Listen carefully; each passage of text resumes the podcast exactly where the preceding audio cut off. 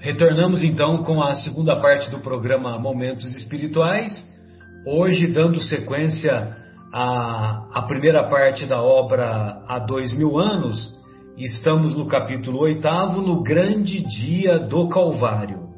E então nós vamos pedir para o nosso querido Fábio fazer um, um resumo dos, dos acontecimentos que, que caracterizaram esse, o início desse capítulo. Por favor, Fábio. Claro, Marcelo, com o maior prazer. Bom, é, antes de começar esse, esse capítulo, nós vimos no capítulo anterior que a Lívia foi fazer a visita ao mestre, né? Nos trajes de escrava.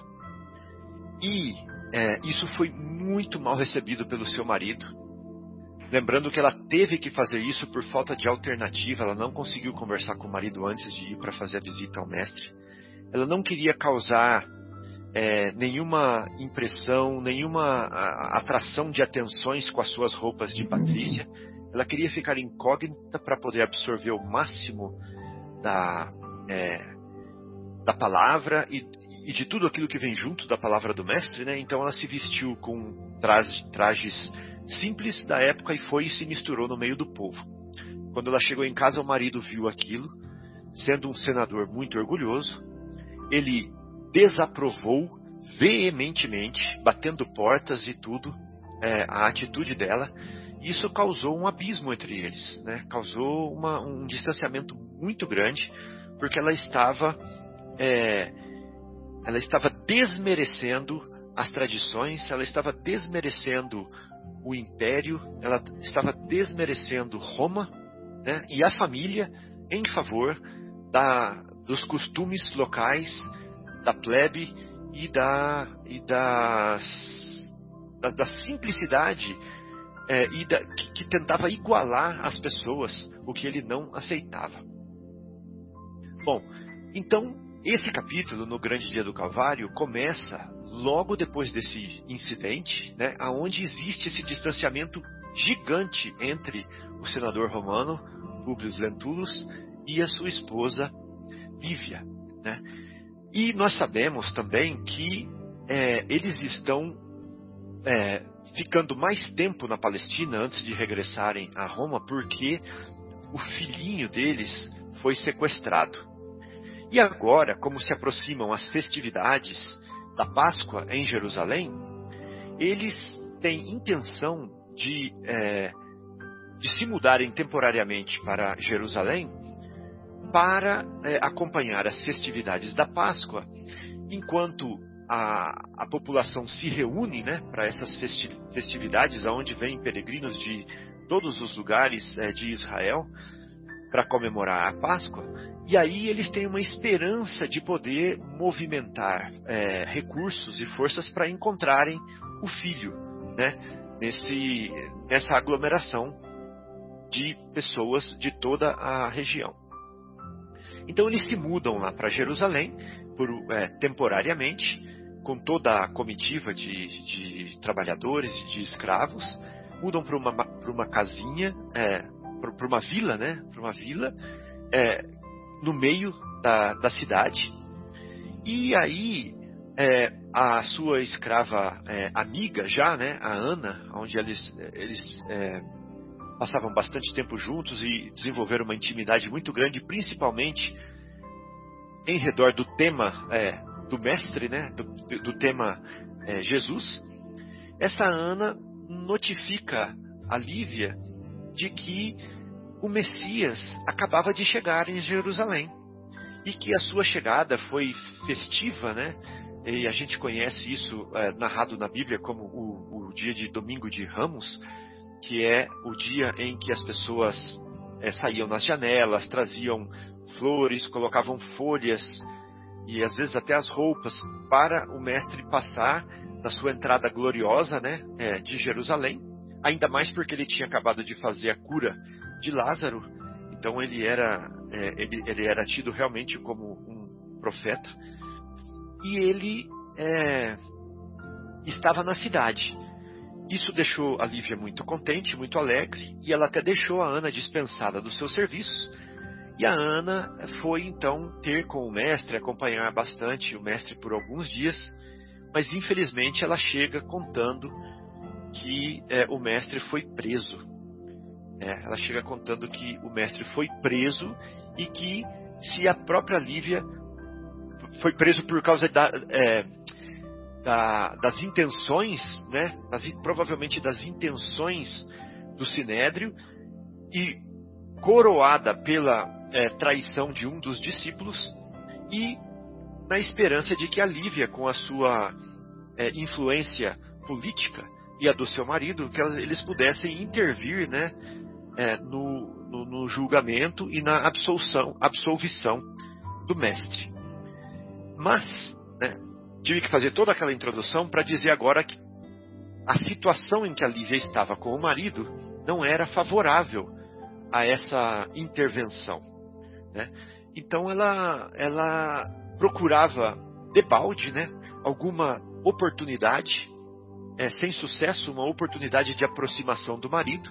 Ela via até que algumas pessoas estavam já é, no gabinete do marido, algumas em favor, outras contra a prisão do, do Messias, mas sem que ela tivesse tempo de abordar o marido e de pedir a absolvição do mestre, o próprio. É... Bom, aí nós vamos ver o que, que vai acontecer, né? aí nós vamos ver o que, que vai acontecer. É, eu acho que eu até entrei um pouquinho já no, no estudo de hoje, mas é, eu, vou, eu vou pedir para o Marcelo então nos guiar aqui para que a gente faça isso de uma maneira mais, mais é, elaborada, né, Marcelo? Vamos lá então. Eu espero ter esquentado um pouquinho os motores aí. É, é, exato, é, Fábio e amigos. Então, é, a, a, algumas pessoas estavam intercedendo, alguns para para que Jesus fosse libertado e outros para que Jesus continuasse preso, principalmente os sacerdotes fariseus que o consideravam como um revolucionário inconsciente. E aí, então, é dando continuidade, inutilmente esperou Lívia que o marido lhe concedesse dois minutos de atenção no compartimento próximo do seu gabinete privado como eles estavam é, sem um relacionamento saudável, vamos dizer assim, então ela ficou esperando uma oportunidade, mas não, não conseguiu falar com ele, mesmo que fosse dois minutos. Sua ansiedade tocava o apogeu quando lobrigou, quando apareceu a figura de Sulpício Tarquínios, que vinha da parte de Pilatos solicitar ao senador o obsequio da sua presença imediatamente no palácio do governo provincial a fim de resolver um caso de consciência. Então veja só, né, o, o Sulpício, é, amando do Pôncio Pilatos, foi pedir a intervenção do Públio Lentulus para que também é, participasse dos acontecimentos da prisão do mestre. Públio Lentulus não se fez rogado. Ponderando os deveres de homem de Estado, concluiu que deveria esquecer quaisquer prevenções da sua vida particular e privada, marchando ao encontro das obrigações que devia ao império. Então, lógico que ele foi cumprir o seu dever de senador, de homem público, para participar daquele momento que mais tarde saber-se-ia que era o momento mais importante da história da humanidade. Lívia perdeu então toda a esperança de implorar-lhe auxílio para o mestre naquele dia.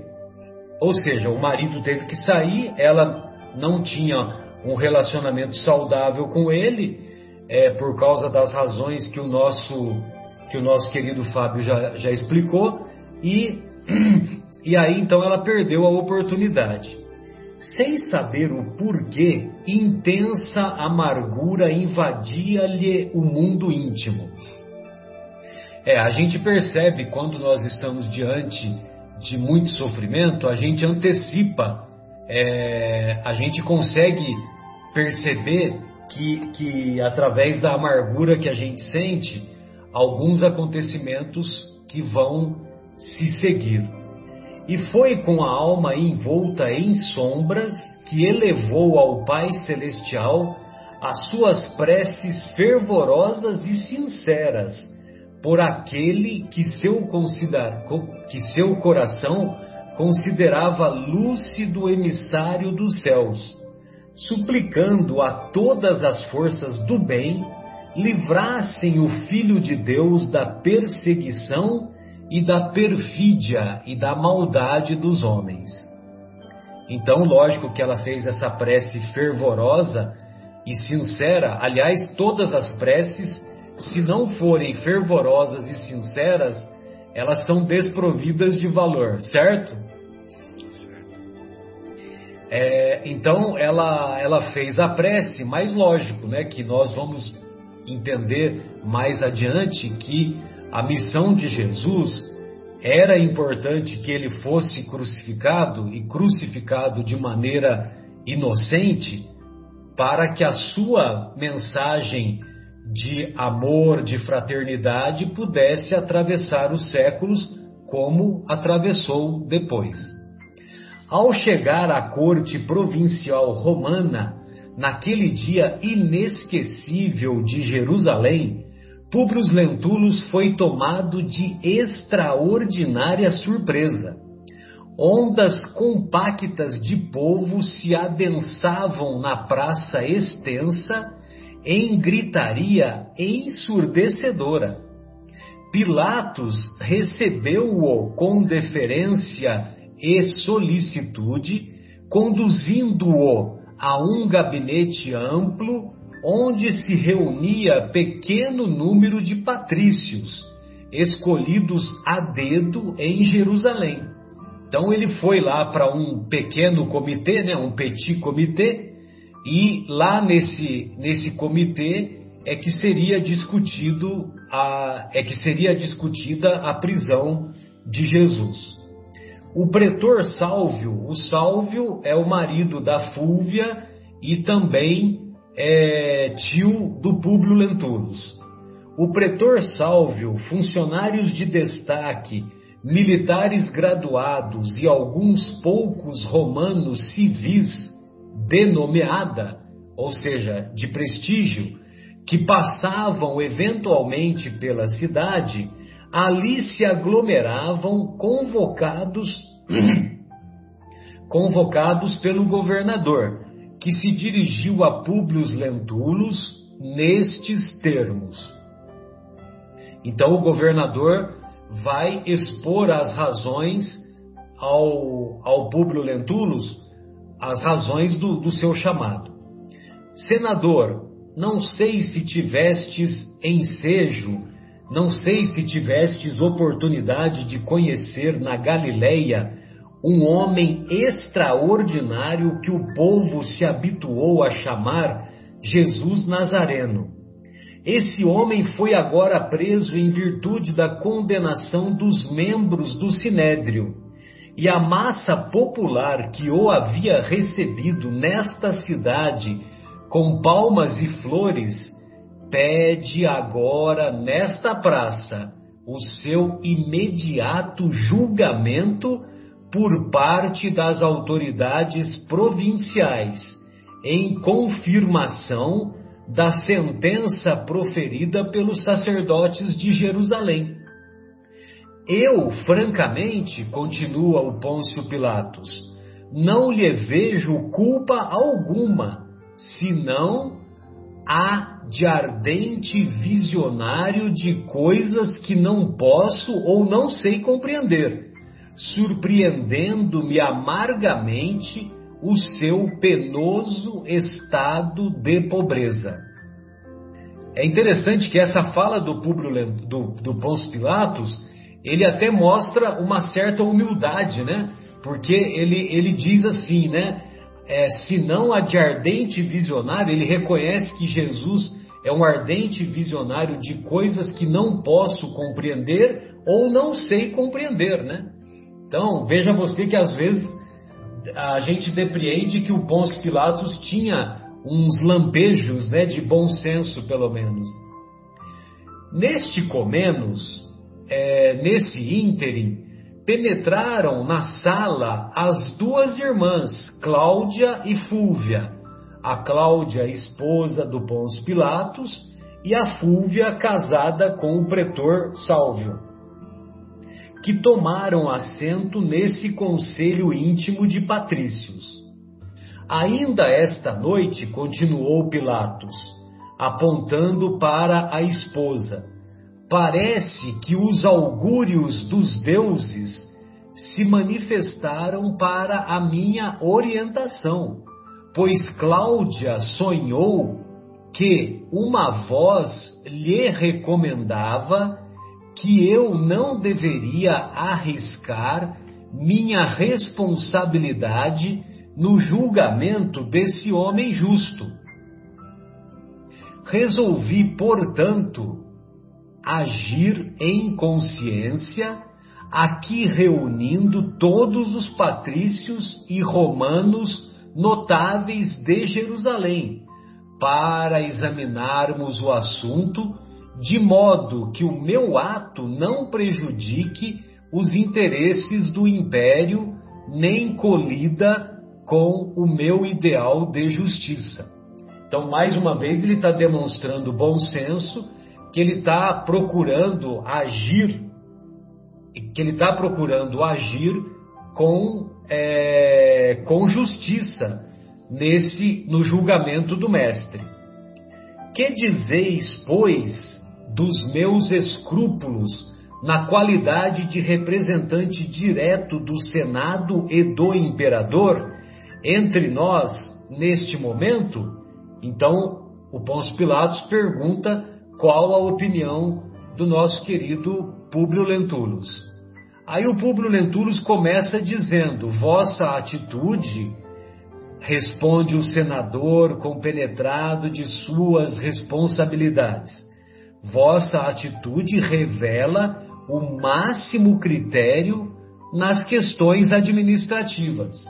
E aí então ele vai dar continuidade, né, Marcos?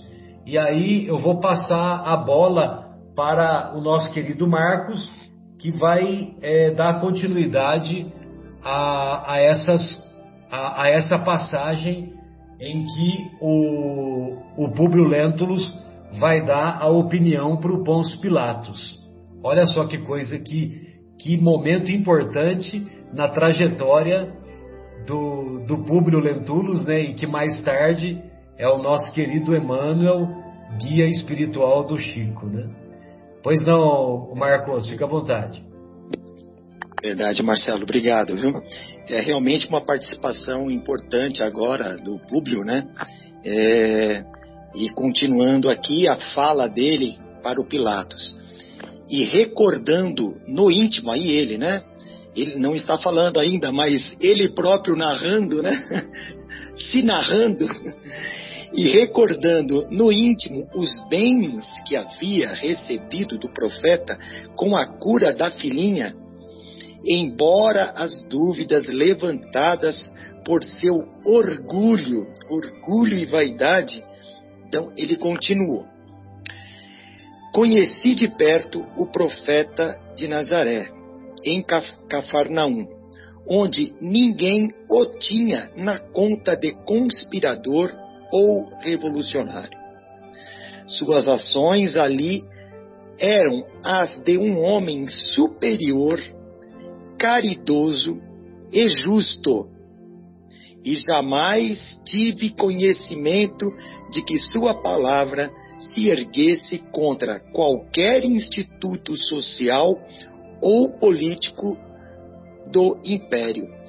Olha, é importante isso, né? Essas palavras do público, reconhecendo Jesus né, como um homem superior. Olha, eu acho que foi uma das primeiras vezes que ele fala essas palavras sobre Jesus. E ele teve a oportunidade de falar isso é, junto a Lívia e, mesmo assim, não, não falou.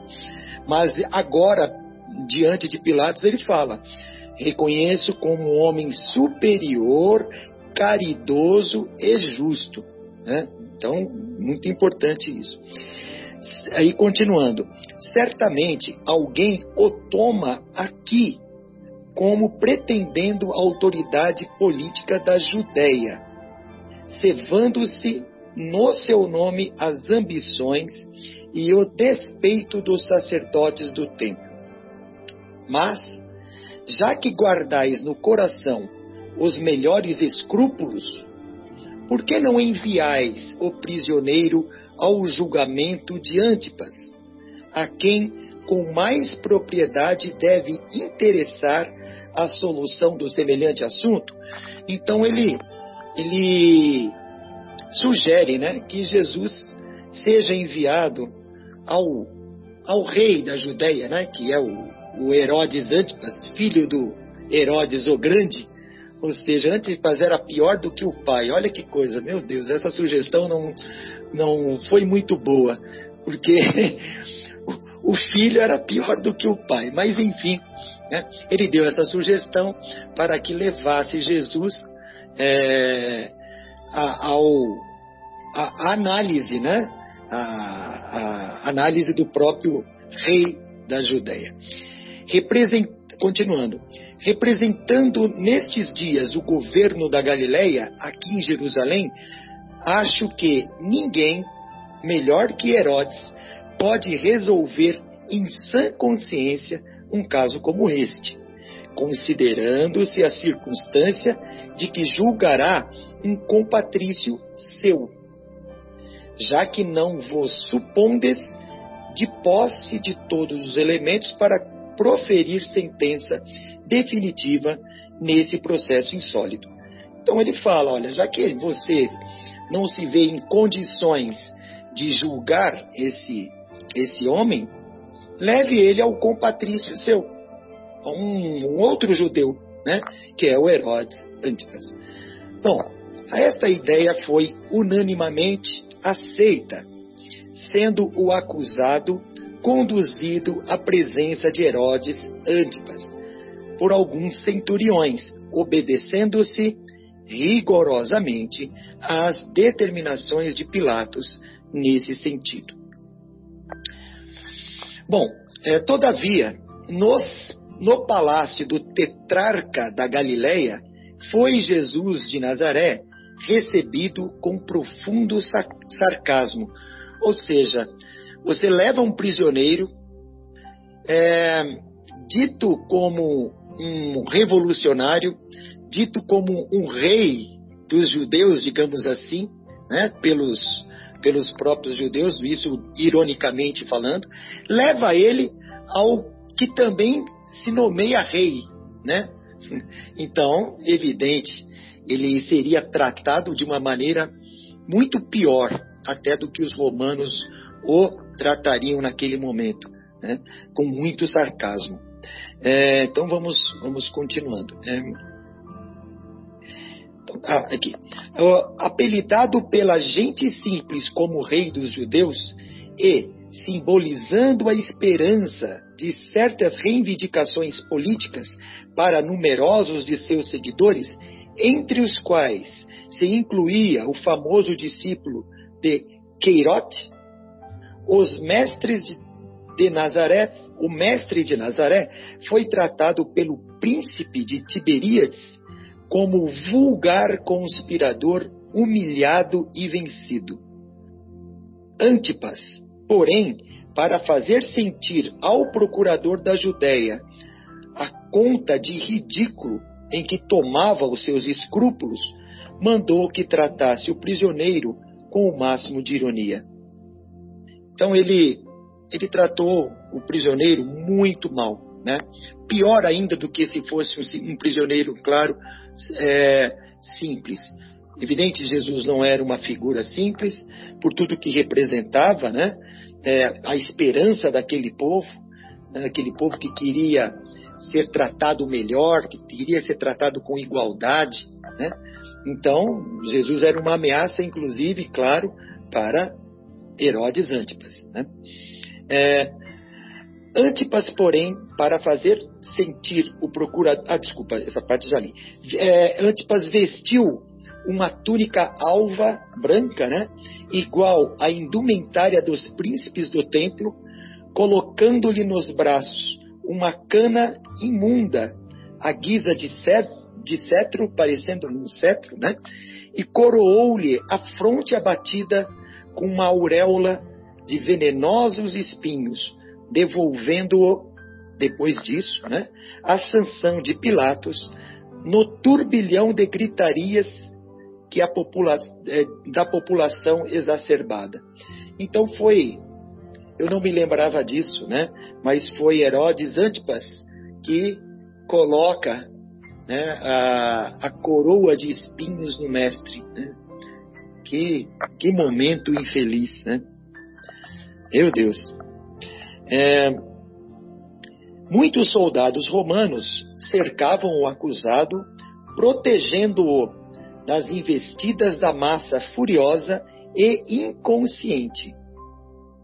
Jesus, trajando por irrisão a túnica da realeza, coroado de espinhos e empunhando uma cana, como símbolo do seu reinado no mundo, deixava transparecer nos olhos profundos, aí no caso já estava abatido, né?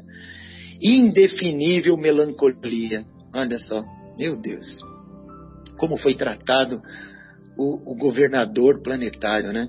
Que tratamento, que tratamento é, cientificado de que o prisioneiro era devolvido por Antipas ao seu julgamento, o governador dirigiu-se novamente aos seus conterrâneos, exclamando: Meus amigos, não obstante nossos esforços, Herodes apela também para nós outros, para nós, né, a fim de que se a fim de se confirmar a peça condenatória do, do profeta Nazareno, recambiando-o ou mandando-o de volta, né, com a sua situação penosamente agravada perante o povo.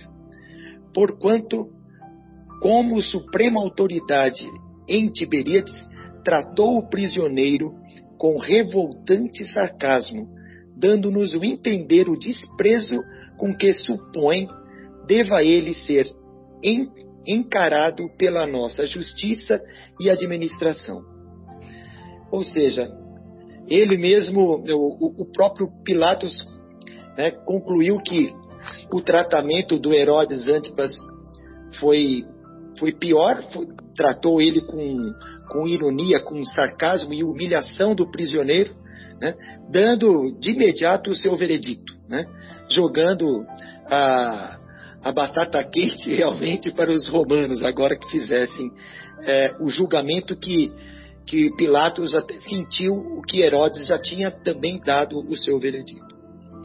É, tão amarga a situação contrista-me bastante, me deixa muito triste, porque o coração me diz que esse homem é um justo. Mas que fazermos em semelhante conjuntura, o que, que a gente faz depois disso? Né? O que, que a gente faz? Ele ainda tinha essa dúvida, porque ele achava Jesus um justo. É, da Câmara isolada, onde se reunia o apressado e reduzido conselho de patrícios, eles, né, os romanos, podiam observar-se os ecos rumorosos da turba amotinada da multidão, né? em espantosa gritaria lá fora. Então vamos ver agora na sequência, né, o que se passará depois desse momento triste da história do mundo. Ô, ô Mauro, antes de você começar, só tenho é, um detalhezinho para acrescentar, é que aquela coroa de espinhos que foi colocada era uma coroa de, de uma planta chamada acácia. E essa acácia, ela era venenosa. Então, quer dizer, ele já estava sendo já estava já, já sendo morto, né, aos poucos, com aquela coroa, Sim. com aquela coroa de espinhos. É... E, e, bem lembrado, Marcelo. E, e, os espinhos não eram pequenos, não eram como se fossem os, eram eram grandes, né? Era uma era uma árvore bem nossa, machucava muito aqui.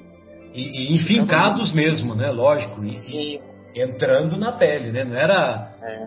não era só superficialmente, né? Em, em Colocado com delicadeza. É, né? sem delicadeza nenhuma, exatamente.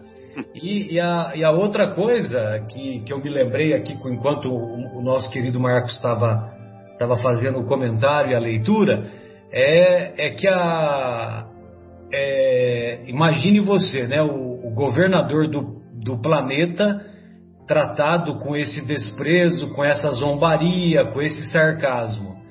E, e ele mesmo, o mestre, vai nos ensinar numa passagem evangélica que a pedra rejeitada é a base do alicerce.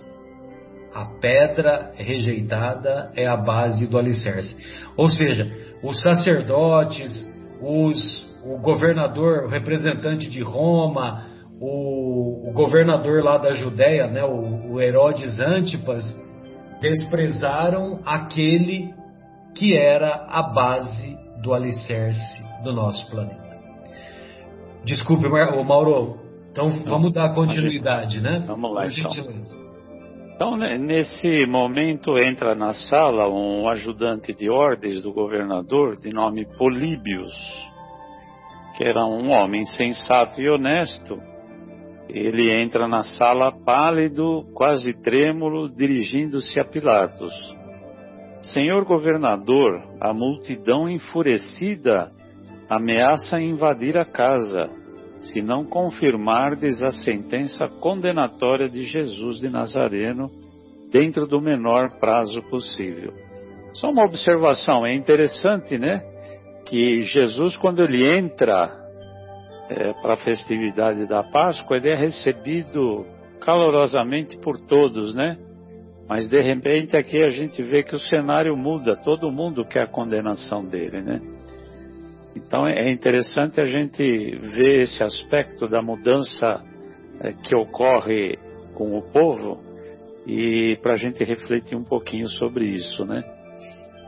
Mais à frente a gente pode refletir sobre isso, mas é, realmente dá a impressão e parece que é um cenário previsto, né? Um cenário previsto pela divindade para que aquele evento fosse um marco da cristandade realmente, né? Para o futuro vindouro. Mais à frente, Jesus fala uma coisa interessante também, que eu vou ressaltar na hora. É, então, o, o Políbios con, continua, né? É, aí o Pilatos é que diz, mas isso é um absurdo, Pilatos retruca emocionado, né? E afinal, que diz o profeta em tais circunstâncias? Sofre tudo sem uma palavra de recriminação? E sem um apelo oficial aos tribunais de justiça? Aí o, o, o Políbios retruca, né? Senhor, o, o prisioneiro é extraordinário na serenidade e na resignação. Deixa-se conduzir pelos algozes com a docilidade de, uma, de um cordeiro e nada reclama nem mesmo o supremo, nem mesmo o supremo abandono em que o deixaram quase todos os diletos discípulos de sua doutrina. Olha, olha o ensinamento para a gente, a gente reclama de tudo, né? Jesus vai lá para o Gólgata como um cordeiro, sem reclamar de nada. Puxa vida, né? É, e depois ele continua assim, né? Inclusive os discípulos da sua doutrina o abandonam. Olha o, o medo que provoca é, nas pessoas, né? São tudo coisa para a gente refletir, né? O medo, a nossa falta de resignação em aceitar aquilo que acontece na nossa existência, né? Então o Políbio aí continua assim: comovido com seus padecimentos, fui falar-lhe pessoalmente e inquirindo-o sobre os seus martírios. Afirmou que poderia invocar as legiões dos seus anjos e pulverizar toda Jerusalém dentro de um minuto, mas que isso não estava nos desígnios divinos, e sim a sua humilhação infamante para que se cumprissem as determinações da Escritura. Então aí dá um complemento entre a, a mudança é, de comportamento da, da, da multidão, né?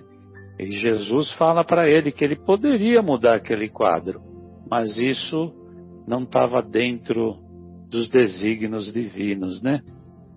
Fiz-lhe ver então que ele poderia recorrer à vossa magnanimidade, a fim de se ordenar um processo dentro dos nossos dispositivos judiciários. Aí é o Políbio falando para Jesus, de maneira a comprovar a sua inocência.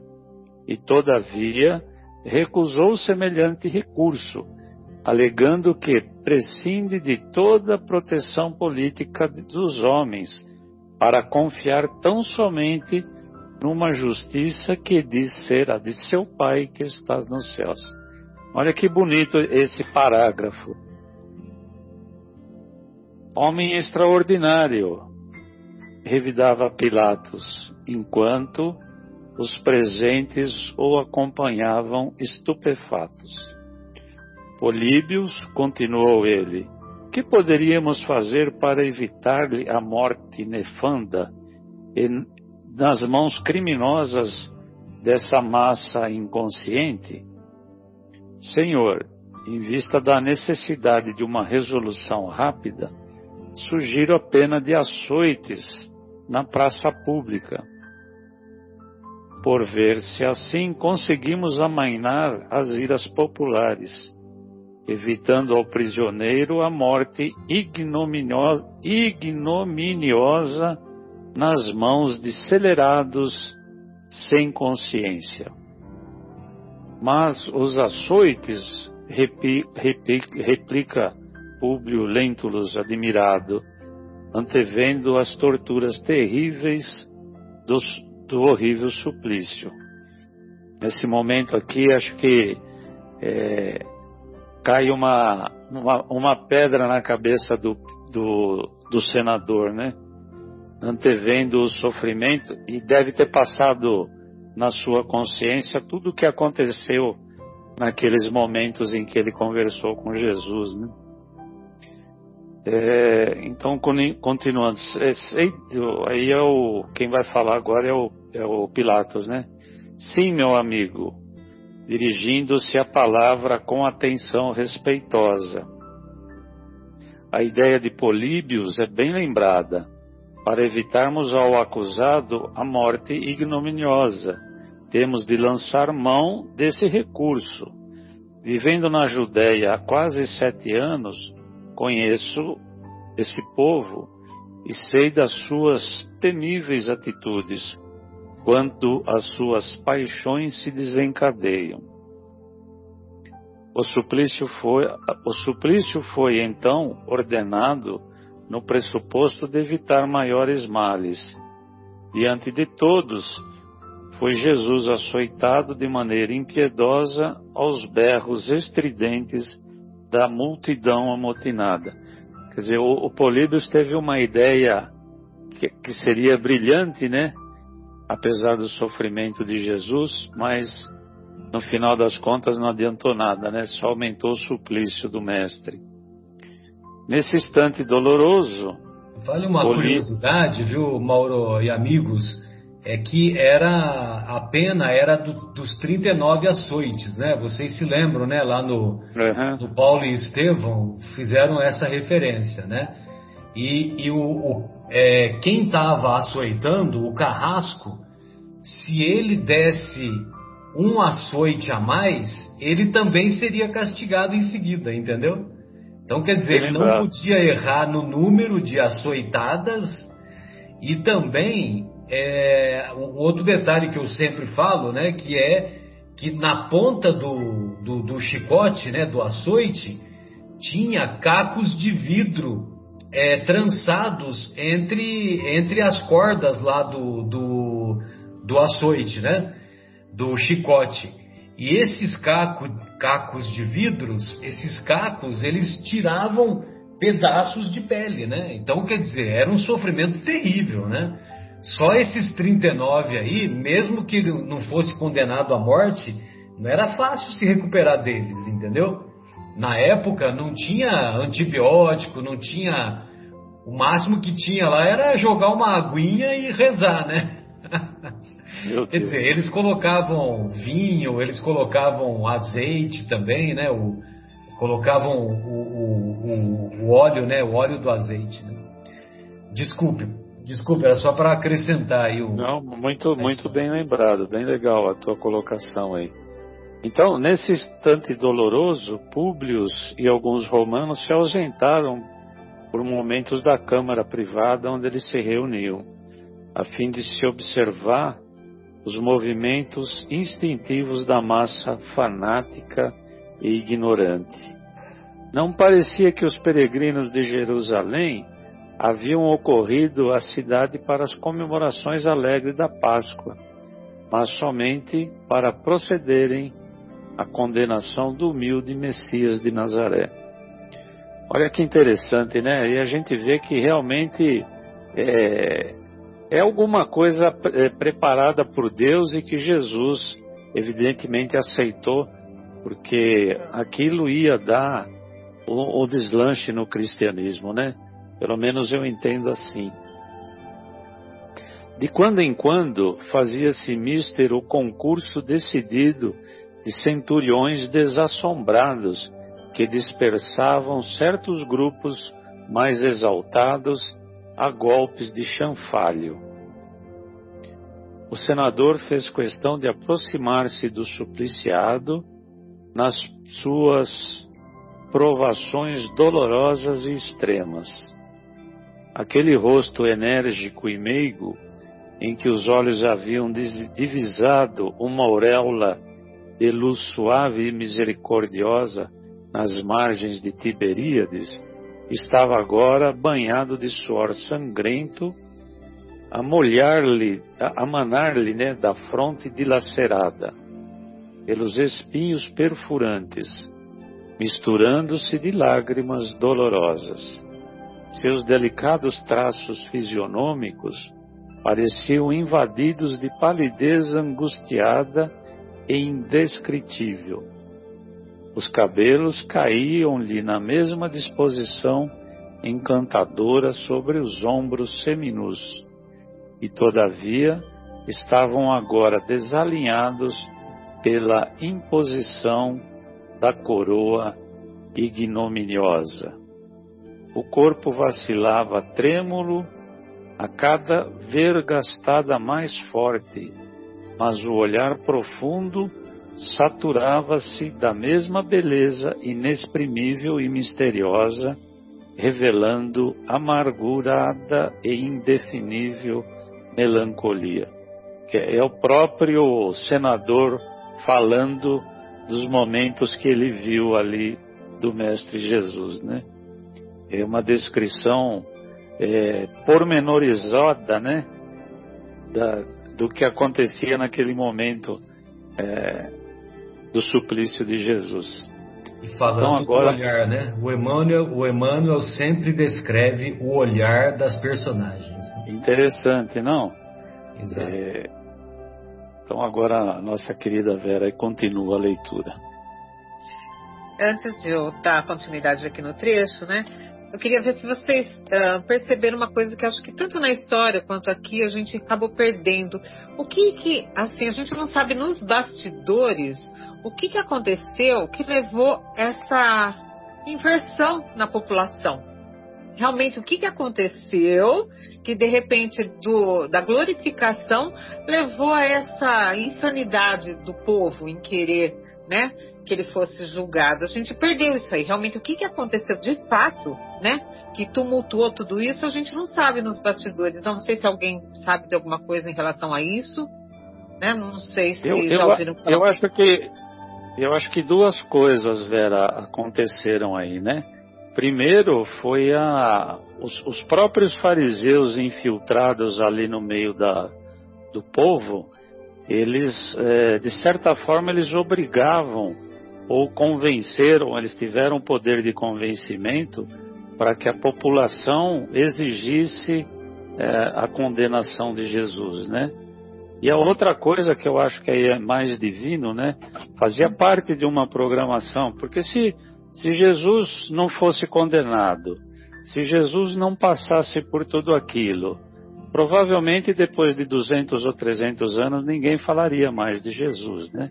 Então era um planejamento divino lá. Apesar do sofrimento, mas Jesus, quando ele veio para o planeta, ele sabia de tudo isso, né? E, e, e, ele, como, como governador do planeta, ele, digamos, se sujeitou, entre aspas, né? Não, acho que sujeitar não é bem a, a palavra, né? Mas fazia parte da, da divulgação da, para que seu evangelho fosse perene pela eternidade, né? Se as coisas ocorressem normalmente, ele fosse liberado, acho que o, o cenário seria outro, né? Como eu sempre falo, acho que para tudo existe um, um planejamento de Deus e fazia parte do planejamento de Deus, né? Então, isso, isso aí merece, um, merece muita reflexão, isso, mas.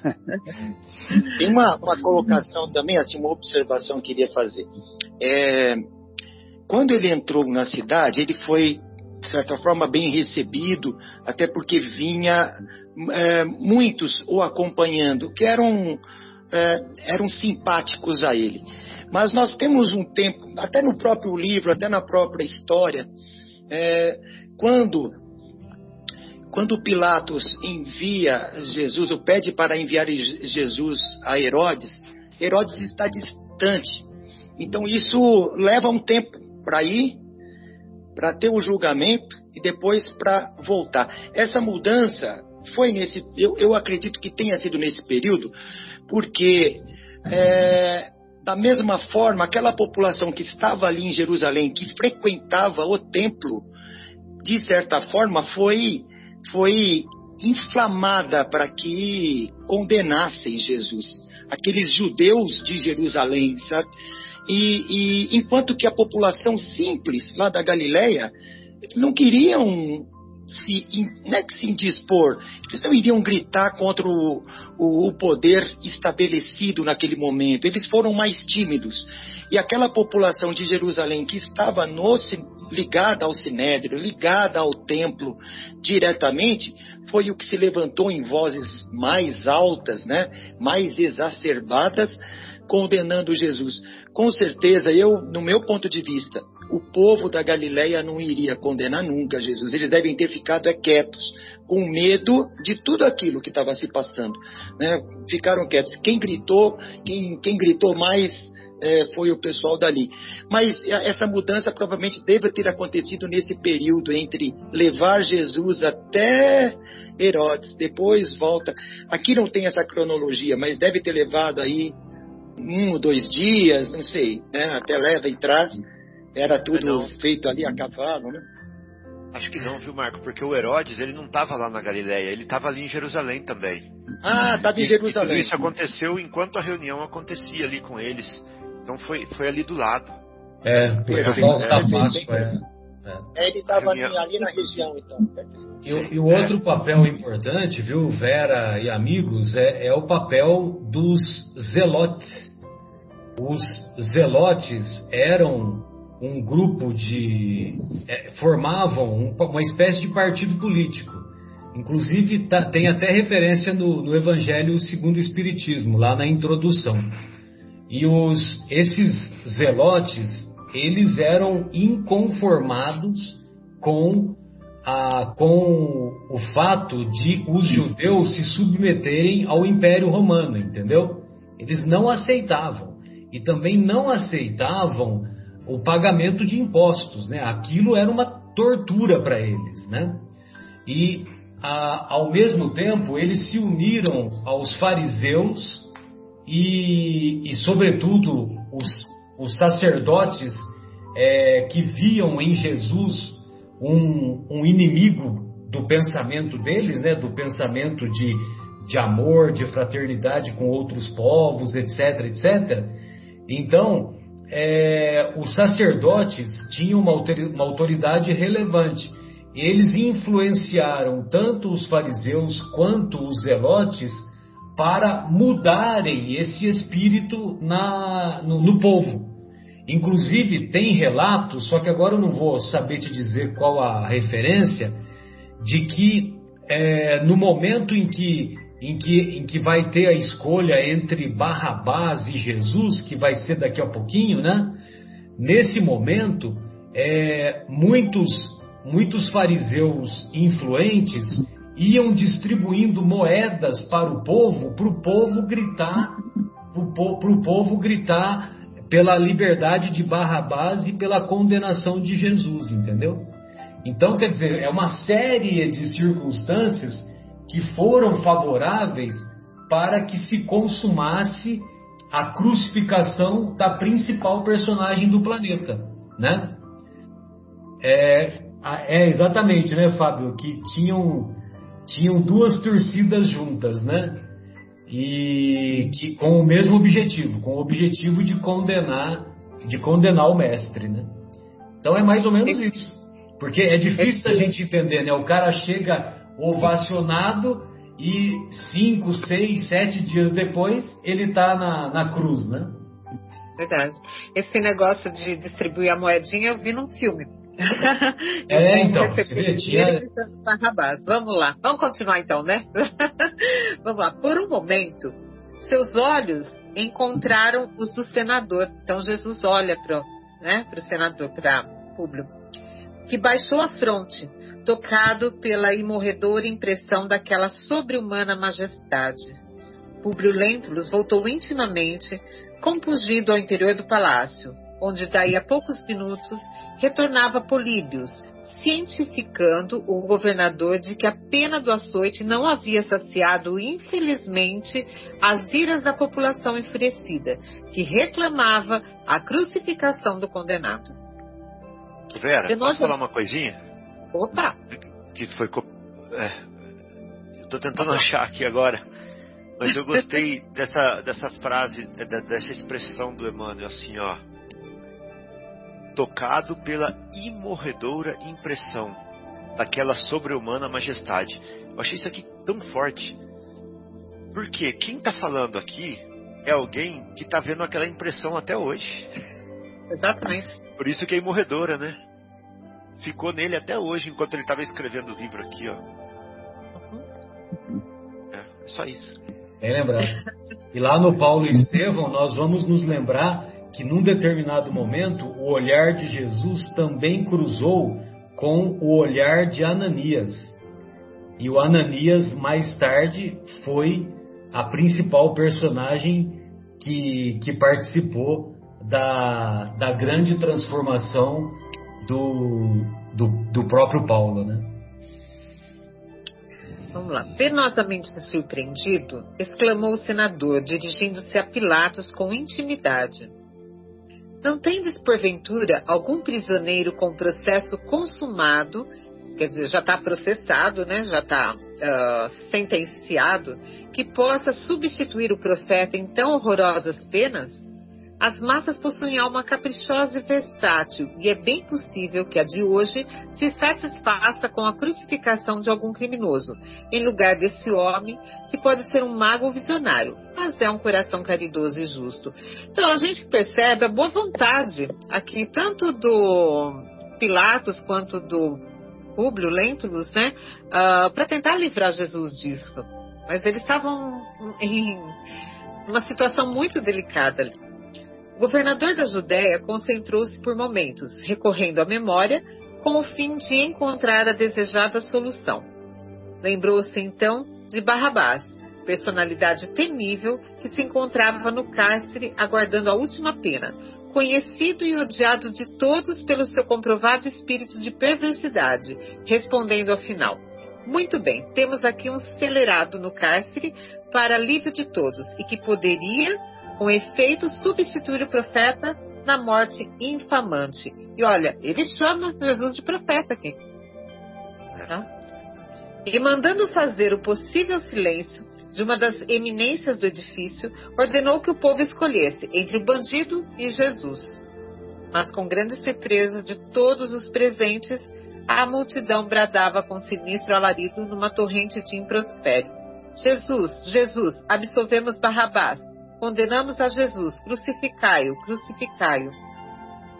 Todos os romanos se Pode falar, Fábio. Quer falar alguma coisa? Não, ou, ou, é sim, ou seja, né? Isso aqui responde um pouco a sua pergunta, eu acho.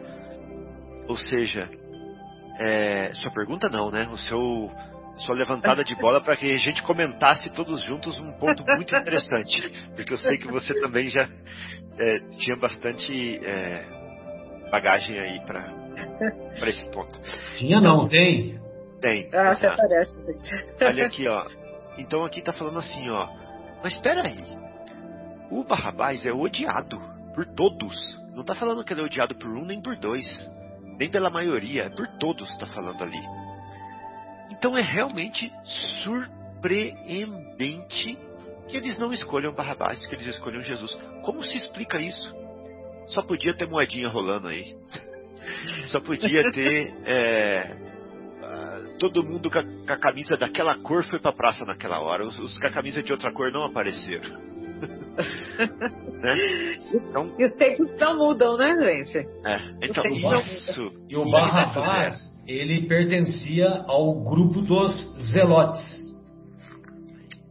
Então, então ah, tá. gente, é, então é realmente surpreendente mas com grande surpresa de todos os presentes, a multidão bradou Barrabás.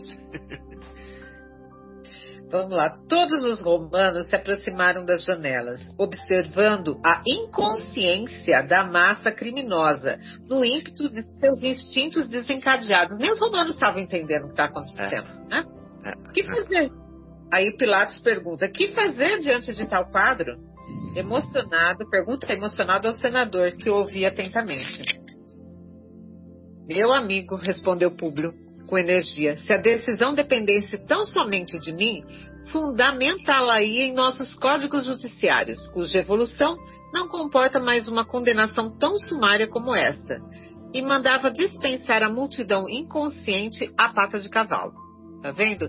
Se fosse ele, ele ia. Né? Já, a gente percebe aqui que já naquela época já havia umas certas regras jurídicas, né? Veja bem, ele fala de códigos judiciários, cuja evolução não comporta uma condenação tão sumária. Então já havia um certo procedimento, né? Bem estruturado em relação a isso. Né? E dispensaria todo mundo, né? A pata de cavalo. Botava os cavaleiros lá e tocava tudo aquele povo lá. mas considero que as minhas atribuições transitórias junto ao vosso governo não me outorgam direito a tais desmandos.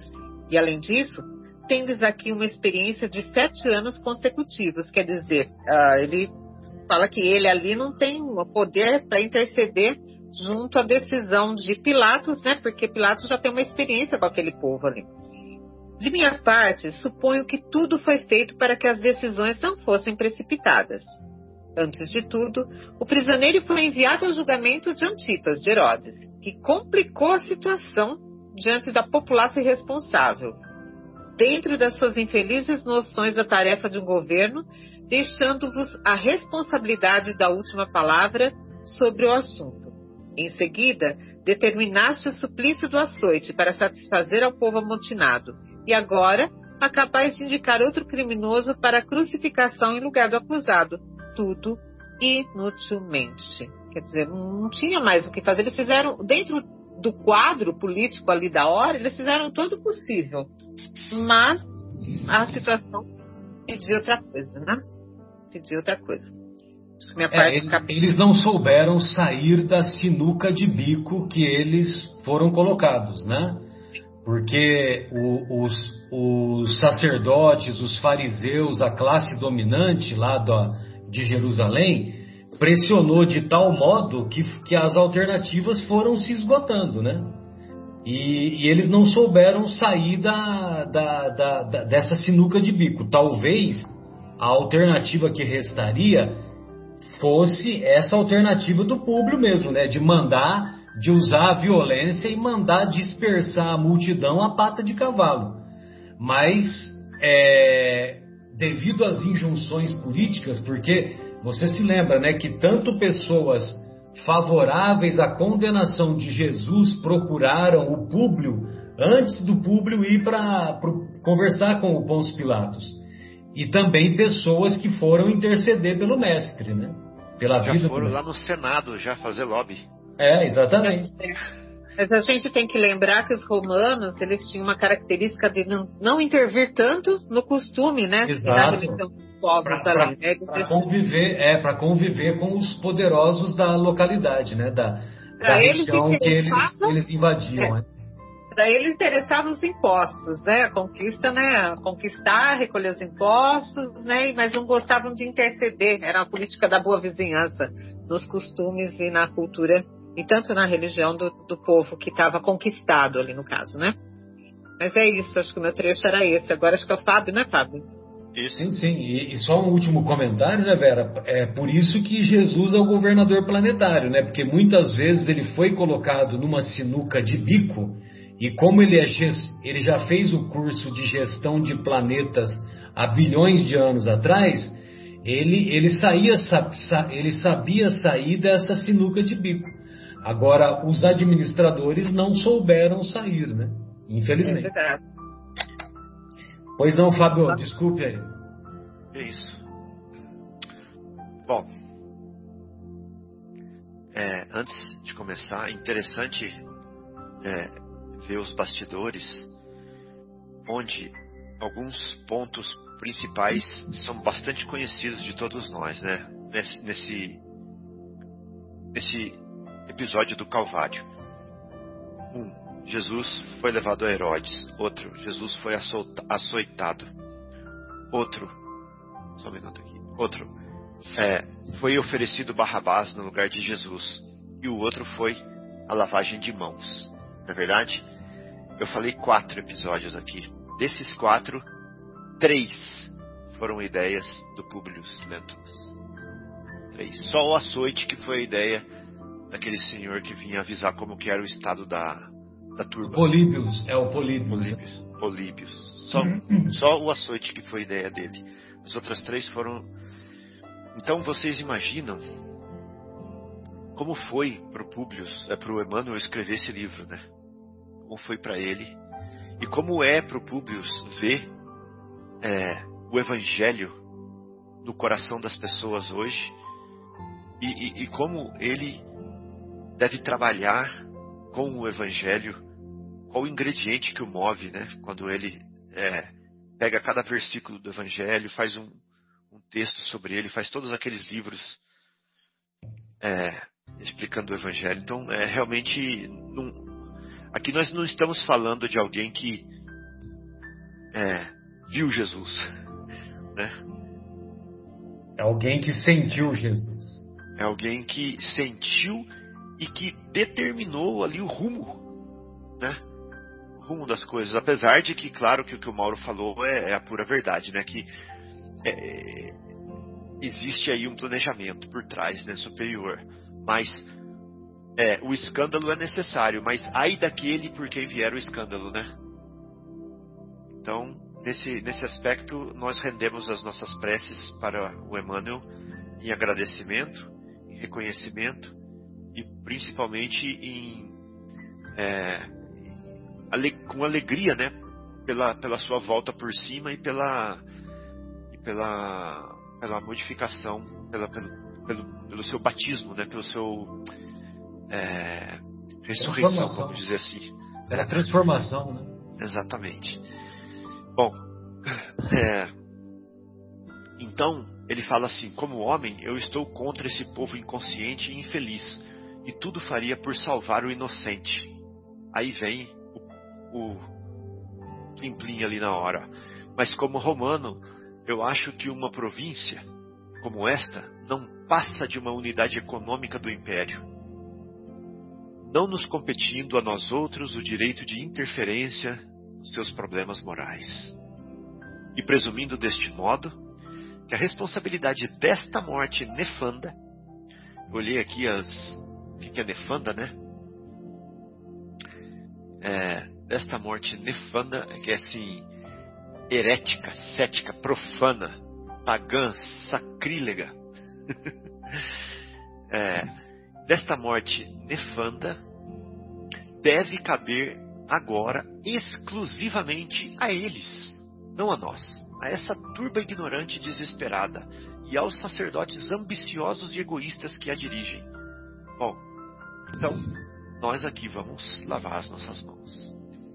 Pilatos enterrou a fronte nas mãos, como a refletir maduramente naquelas ponderações, mas antes que pudesse externar sua opinião, eis que volta aquele homem, Políbios.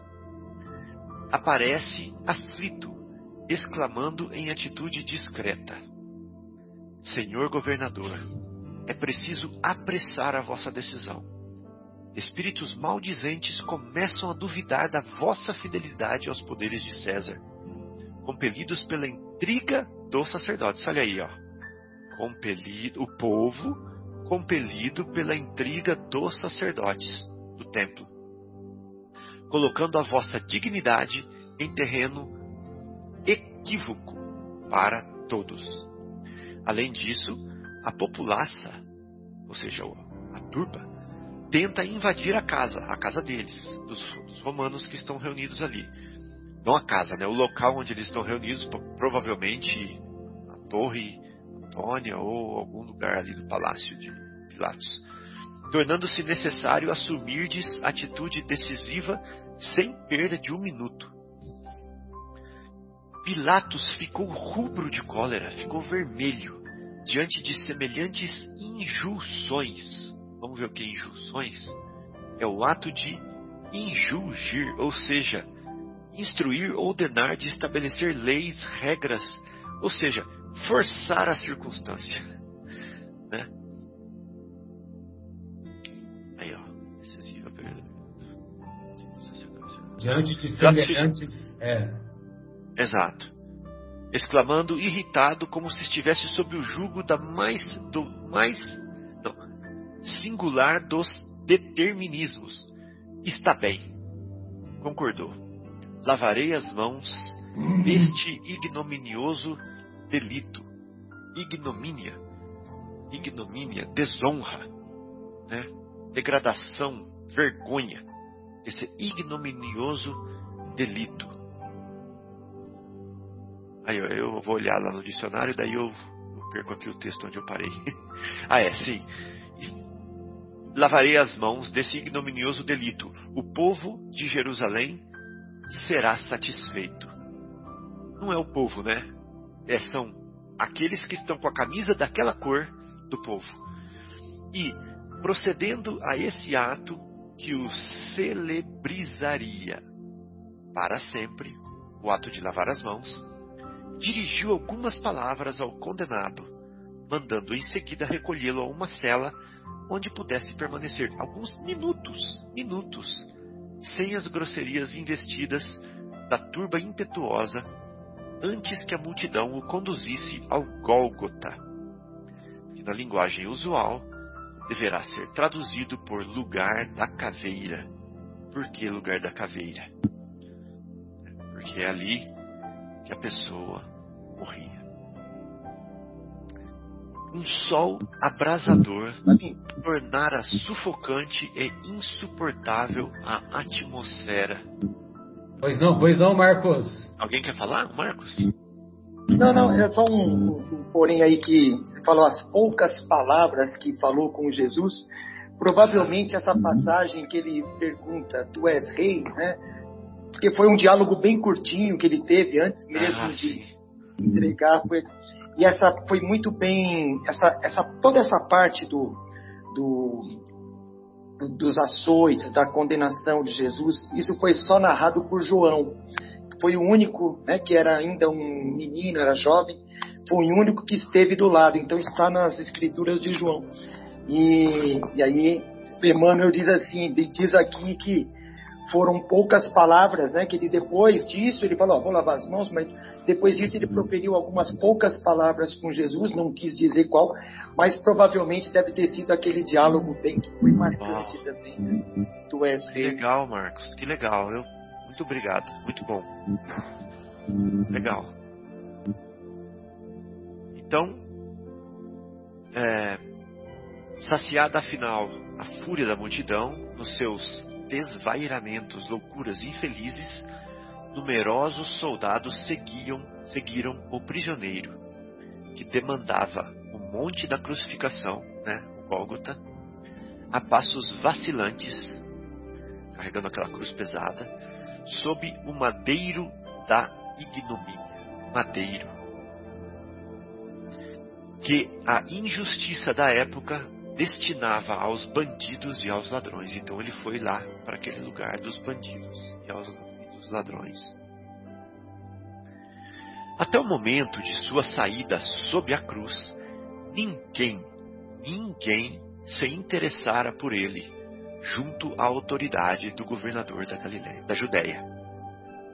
Ninguém foi lá reclamar para Pôncio Pilatos.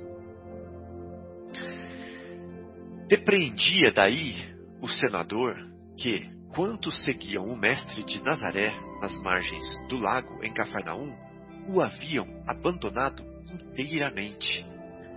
Aí, é, Vera, não é como você falou, né? Não é diferente de hoje, né? Os bons ficam quietinhos, né? De uma das janelas do palácio, considerou penalizado o desprezo infligido a aquele homem que um dia o dominara. Olha só, aquele homem que um dia o dominara com a força magnética de sua personalidade incompreensível, observando a ondulação da turba enfurecida ao sair o inesquecível cortejo. Ao lado do mestre não se via mais a carinhosa assistência dos discípulos e seus numerosos seguidores, apenas algumas mulheres, entre as quais se destacava o vulto impressionante e agoniado de sua mãe. Essas mulheres o amparavam afetuosamente no doloroso e derradeiro transe. Aos poucos, a praça extensa, onde eles estavam ali, né, o povo, aquietou-se ao calor sufocante da tarde que se avizinhava. À distância, ouvia-se ainda a vozearia da plebe, aliada ao relinchar dos cavalos e ao tinir das armaduras. Ou seja, apesar de estar à distância, ele podia sentir muito bem é, como era a ambiência daquela situação ali, né? Vozerio da plebe, relinchar dos cavalos e o tinir das armaduras. Ele estava assistindo um filme em 3D ali estava escutando, estava vendo em várias direções, estava sentindo o cheiro e sentindo as emoções do momento. A gente assiste esse filme na nossa imaginação, né? Ele assistiu em 3D ali ao vivo. Impressionados com o espetáculo, que, aliás, não era incomum na Palestina, reuniram-se os romanos em uma das salas amplas do palácio governamental, em animada palestra Olha aqui, isso aqui, gente. Comentando os instintos e as paixões ferozes da plebe enfurecida. Ó, oh, aqueles que gostavam de assistir antes do jantar, os gladiadores se matando e aplaudiam quando um ganhava e a sala ficava ensanguentada, agora estavam ali comentando os instintos e as paixões ferozes da plebe enfurecida. Oh, como eles são diferentes, não? Como eles são melhores. Daí a minutos, Cláudia mandava servir doces, vinhos e frutas, completamente alheios, completamente inconscientes. E enquanto. Isso foi fala minha, tá? Não foi fala do livro. Cláudia mandava servir e doces comemorar e, o quê, né? frutas. Vai, vai, comemorar o quê, né? Exatamente. A impressão que, tá, que eles estão comemorando. Sabe o que, que eu lembro quando eu falo isso, Marcelo? Cláudia mandava servir doces e vinhos e frutas. Eu lembro do filme Titanic, do barco é? afundando e eles lá tocando. Tocando violino. É. Tocando violino. É a mesma coisa. Vamos servir doces, vinhos e frutas. É a mesma coisa de quando. É, num, num filme que eu gosto muito, os políticos tomaram uma decisão muito equivocada e a, e a Assembleia que estava assistindo a decisão ali começou a bater palma. E de repente, no filme, eles transformaram as pessoas batendo palma em caveiras batendo palma. Meu Deus. Entendeu? Ou seja, todo mundo feliz ali tomando, batendo palma. Aí a cena virou como caveiras batendo palma. É. Para aquela decisão. Então aqui eu vejo a mesma coisa. Cláudia mandava servir doces, vinhos e frutas, enquanto a conversação timbrava os problemas da província e as intrigas da corte do, do Tibério. Ou seja, enquanto eles fofocavam.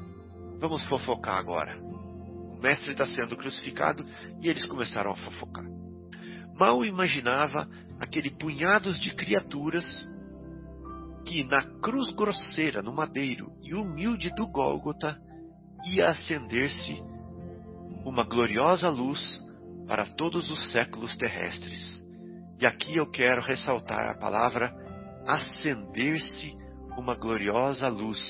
Qual foi o estudo da primeira parte de hoje do Candeia. programa? Candeia, luminosidade, candeia luminosa. Acender a luz e colocar aonde? Sobre o velador. Sobre o velador. O, o velador aqui é o que? Aonde ele está indo? Lugar mais alto. Lugar mais alto, onde ele foi brilhar lá em cima, não é verdade? Exato. É coincidência ou, ou é providência? Providência. Então, olha só, acender-se a gloriosa luz. Ele foi colocar essa luz lá no candelabro, né? Para todos os séculos terrestres.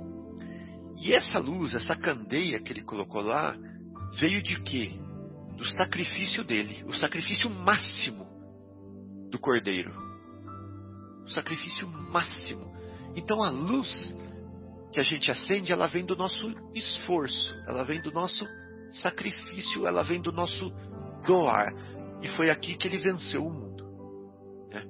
Foi aqui que ele venceu o mundo. Doando a própria vida como Cordeiro de Deus que tira os pecados do mundo.